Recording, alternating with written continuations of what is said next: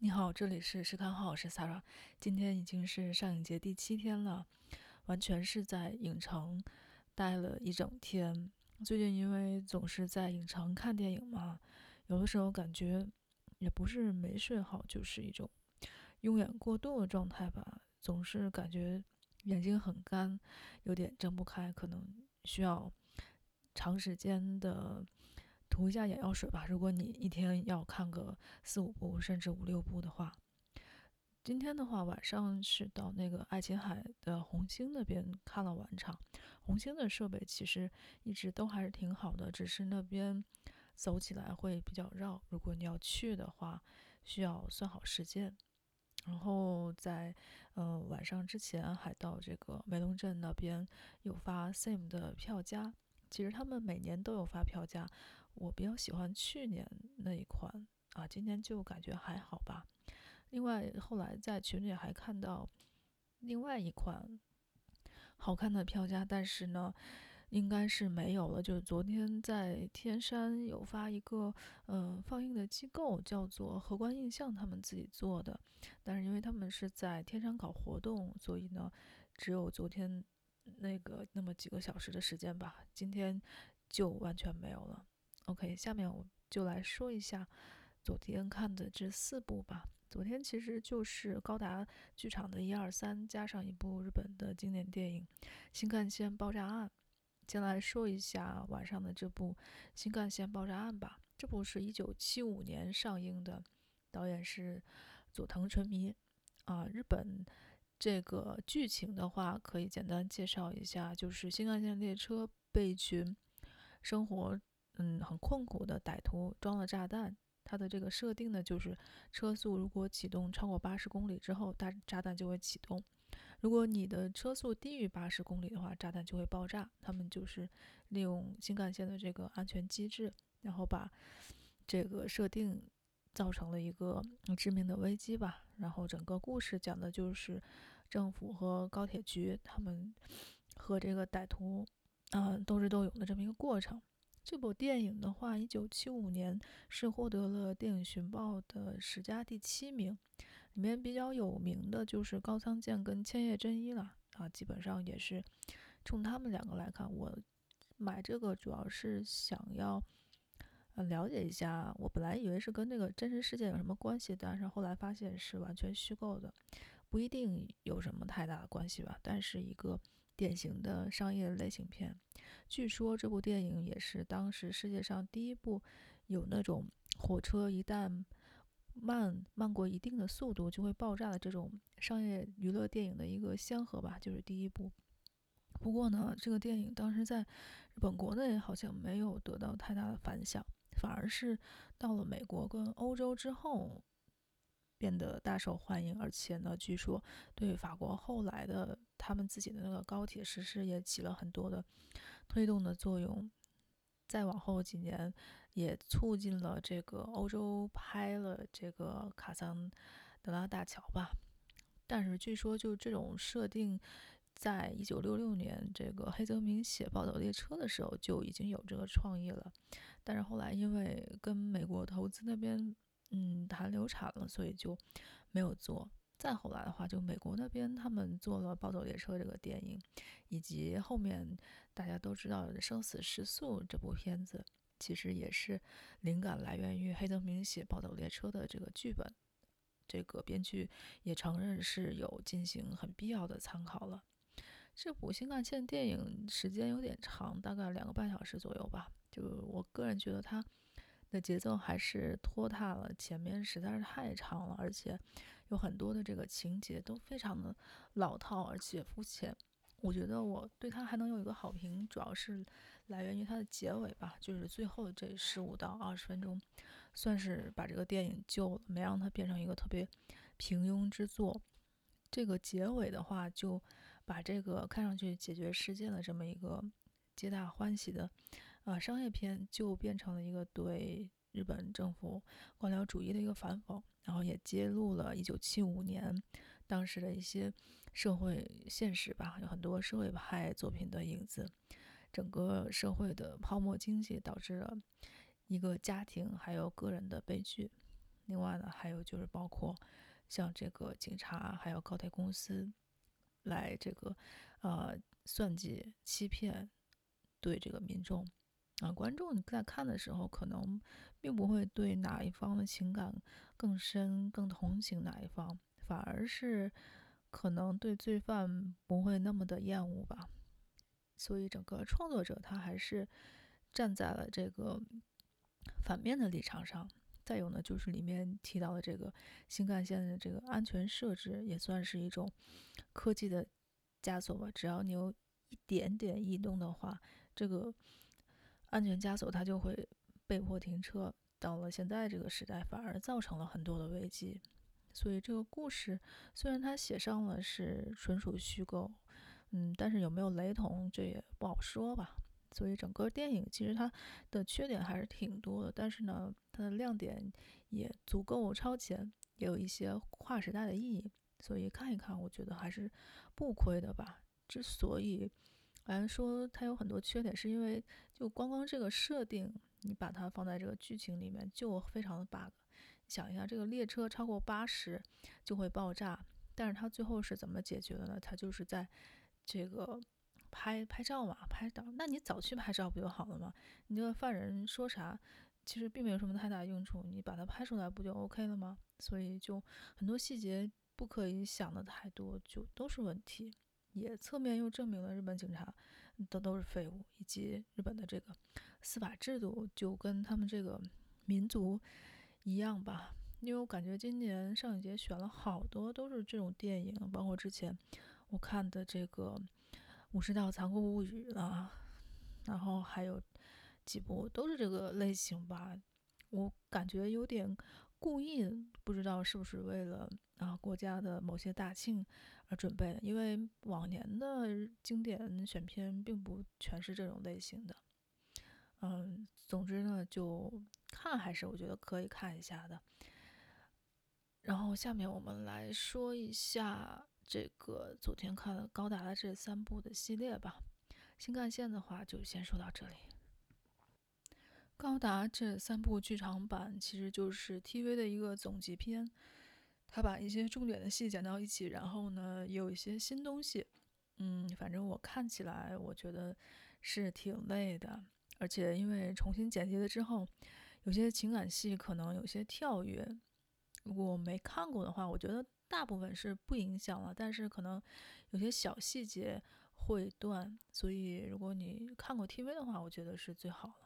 不过也无所谓吧，因为我其实高达没有看过很多，只看过其中一个系列。今天也是第一次看这古早的三部剧场版，呃，重制的这个作画演出，包括这个 4K 修复的，都还是很好的，很值得在大荧幕上看。整体也非常有保障，毕竟这个啊、呃、监督是庵野良和嘛，这是我非常喜欢的一个日本八十年代经典科幻题材的创作者，所以我基本上也是冲着他才想要这次看一下高达。早年其实上大学的时候，我就是完全不喜欢高达，因为就感觉特别像这个变形金刚，那个故事也没仔细看过，就也觉得看不下去吧。然后现在再看的话，我就会觉得这系列的零零七九整个的叙事还是比较 OK 的，至少这个玩具感没有那么的强，在这个文本跟动作上面也是有很多精华的，然后节奏故事也比较的清晰。据说这个 TV 版啊，可能还是挺流水的，也有很多嗯拖沓的地方。虽然这个副野被高达粉丝吹得那么厉害，但是呢。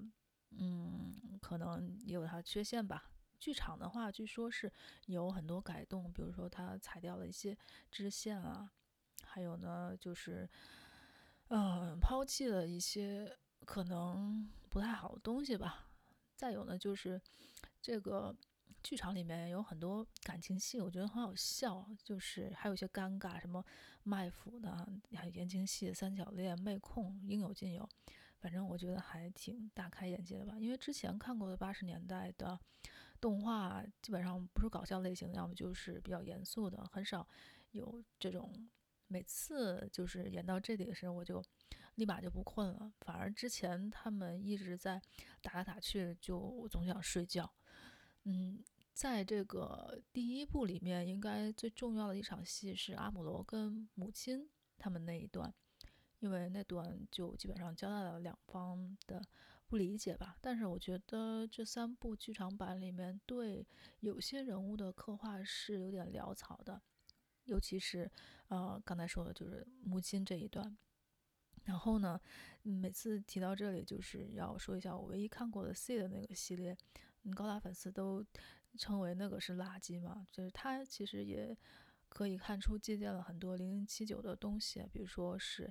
少年少女，就是学生啊、突然上了高达，然后走上了战场。再有呢，就是这个战舰还没出航就卷入了战争，从此呢就开始不停的战斗。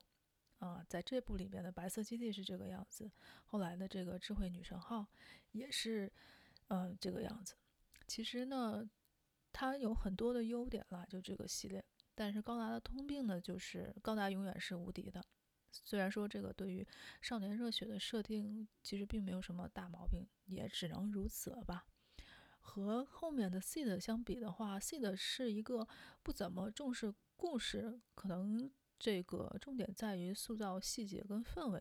但是零零七九的话是为了这个故事的节奏叙事牺牲了很多的细节，这个是可以看得出来的。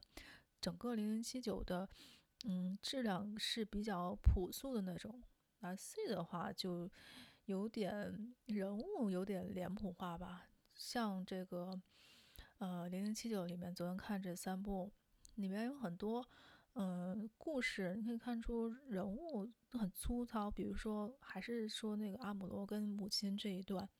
他这一段对母亲的描写基本上就很少，或者是觉得嗯不太好吧。再有呢，就是像这个夏亚算计那一段几乎也没怎么讲，但是 C 的问题就在于 C 的有时候就太矫情了，虽然我很喜欢。呃，C 的里面我的两位本命声优就是阿斯兰跟基拉，但是呢，真的也是硬着头皮看吧。所以呢，呃，高达要看的话，肯定还是要看零零七九的。然后到了第二部里面，就出现了 New Type 这个概念，这个是很重要的，据说也比 TV 这边补足了很多的设定的铺垫，然后就让这个。啊，整个故事就没有那么玩具像了，是认真的要写一个嗯比较精彩的东西吧。就整个凸显了这个人们生生存环境的一个恶劣性，科技再怎么发展也只是平添痛苦而已。在这三部里面，尤其是二三补充了很多战争的剧情，尤其是第二部里面。关于这个阿尔黛西亚和兰巴拉尔他们这个重逢还是比较出彩的，而且这一部的结尾就是像这个奥德萨战役双方都有死伤嘛，他们默哀的这一幕还是一个高潮，因为凸显了很多重要人物的死，也是为了反战这个主题。到第三部，其实昨天看第三部时我已经很累了。就是完全被这个打斗实在太多了，看着看着就特别容易犯困。但还好，我就基本上撑过来了吧，感觉没有错过什么太关键的剧情。第三部的主要内容，一个是阿姆阿姆罗跟拉拉在宇宙中相逢，就这段的话，我觉得高达里面有好几处。都要凸显就是太空中的这种浪漫吧，而且呢，第三部里面有太多这个星战的影子了，所以我总是想吐槽它这个光剑的这个设定。据说第三部里面也删了很多无关紧要的那种 Mobile Suits 的对决吧，而且呢，第三部有很多笑点，我就觉得啊挺好笑的，但是呢。可能也是没见过吧，因为以前的东西这种比较少，比如说开头塞拉那两个未婚夫的修罗场啊，包括后面阿姆罗跟这个阿尔代西亚他们打着打着突然就突然出了这个世界名画，我就觉得特别服。当然，很重要的剧情还是在于阿姆罗，一个是追父亲，还有呢就是和拉拉的这个。神交，就他们两个灵魂，这个算是 New Type 这个互通这段就比较的存在主主义吧，就是利用了意识相通这个设定，也是互相理解的时候，一方也就死亡了。随后的话，拉拉整个的这个精神就进入了宇宙中，时刻都陪伴着阿姆罗吧。其实可以说，三部里面，我觉得相对比较完整的是最后一部，虽然他的无厘头台词跟人设挺多的，感情也有点混乱，但是呢，是完全把战争中人类的很多困惑。表现得比较完整。整个高达的这老的三部剧场版可以看出日本动画整个一个转变的历程吧。因为从以前的故事架构、世界背景，包括人物精神为支柱的这种传统的嗯故事戏剧类型，然后到后来到了 SEED 这边的话，就变成了嗯重点在于塑造人物的感情，然后呢制造氛围。啊，反而牺牲了故事，然后再到现在的话，就连 C 的这种作品都已经很少，可能就只剩下卖人设了吧。当然了，整体高达，我觉得可能比起看 TV 这个剧场会更好一些，因为它毕竟是修正了很多东西。总之，看一看总是没错的。昨昨天的话，其实还是有很多粉丝来看的嘛，就经常鼓掌。虽然我不是每个都能理解，但是呢，基本上我觉得，就算我没看过太多高达，我也知道高达角这个是一个很好笑的梗，这个是挺容易理解的。其实每年上一节，嗯，我最我最重视的就是这个日本动画的片单。今年的话，居然排了十部高达，我觉得也算是。圆了一个心愿吧。虽然我之前高达看很少，但是呢，现在我也没办法在家里看几十集、上百集的高达了。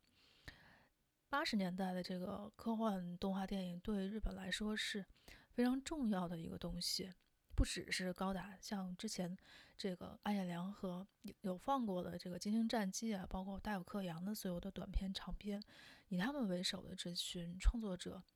嗯，算是开创了日本科幻的一个黄金时代吧。可说的作品其实是非常非常多的，因为他们通常都会有非常宏大的设定，然后让这个故事展开的空间其实很大的。虽然有些片子可能剧情不够好，但是呢，这个很专业的设定就增添了这个作品的魅力吧。再加上人性的发挥，就让整个片子看起来是非常兼具这个。技术、科幻和人人类的情感的啊，所以呢，整个高达的这个昨天的这三部剧场版，肯定是还是推荐你去看一下的。OK，第七天的话，我觉得就说到这里，因为今天的话还是会看高达的，然后明天我们还可以再接着来说一些新的内容。我是 Sarah，拜拜。